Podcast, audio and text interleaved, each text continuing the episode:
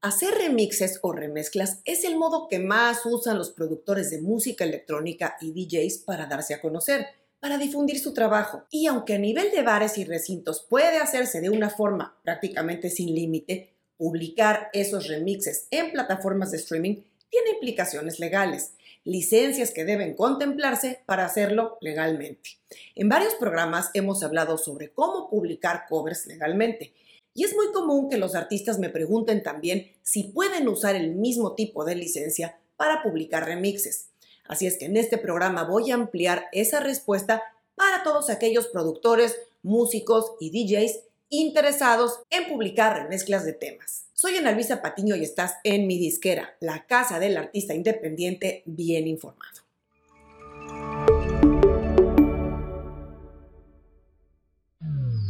De entrar al tema, vamos a distinguir las diferencias entre un cover y un remix.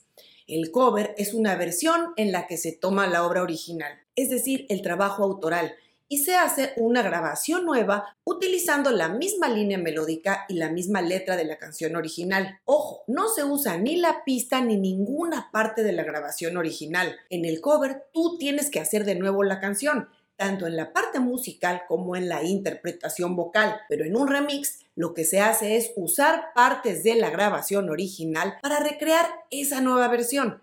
Podría ser una versión o una remezcla muy parecida a la original o podría ser muy distinta, incorporando también beats, ritmos y demás, e incluso la estructura de la canción se altera Suele también cambiar la duración y tampoco mantienen el mismo orden de estrofas, coros, etc. Estas diferencias esenciales entre cover y remix son precisamente lo que hace que no puedan cubrirse con el mismo tipo de licencia.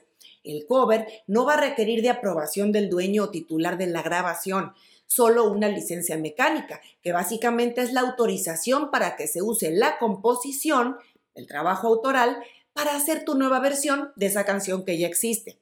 La licencia mecánica se tramita fácilmente, ya sea a través de alguna de las distribuidoras que ofrecen este servicio o bien en compañías como easysong.com. Si quieres revisar más a detalle del tema de la licencia para covers, te dejo el enlace en las notas. Pero los remixes, interpolaciones o el uso de samples no están cubiertos con la licencia mecánica, ya que se va a requerir la autorización de la persona o empresa que sea la dueña o titular del máster, no solo de los derechos autorales. Y ahora vamos a la pregunta del millón. ¿Cómo se obtiene la licencia necesaria para hacer un remix? y poderlo publicar así en plataformas de streaming. La única forma de publicar legalmente un remix es obtener no solo la autorización a nivel autoral, sino también la licencia del máster, que es bastante más difícil de obtener en comparación con la licencia mecánica, ya que requiere contactar directamente al dueño de la grabación o máster para negociar el tipo de uso que quieres hacer. En el caso de hacer un remix de un artista independiente será relativamente más sencillo, porque el titular dueño del máster pues va a ser él o ella misma, o tal vez algún sello indie. Pero en el caso de artistas bajo contratos discográficos, los derechos no los manejan ellos, sino su disquera.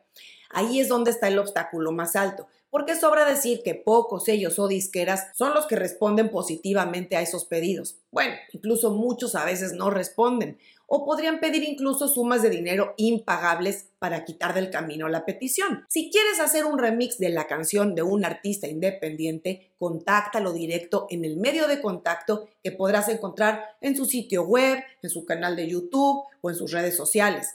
Muestra seriedad en tu pedido, escribe un mensaje claro y bien estructurado y pide que te indiquen cómo puedes formalizar la licencia o autorización.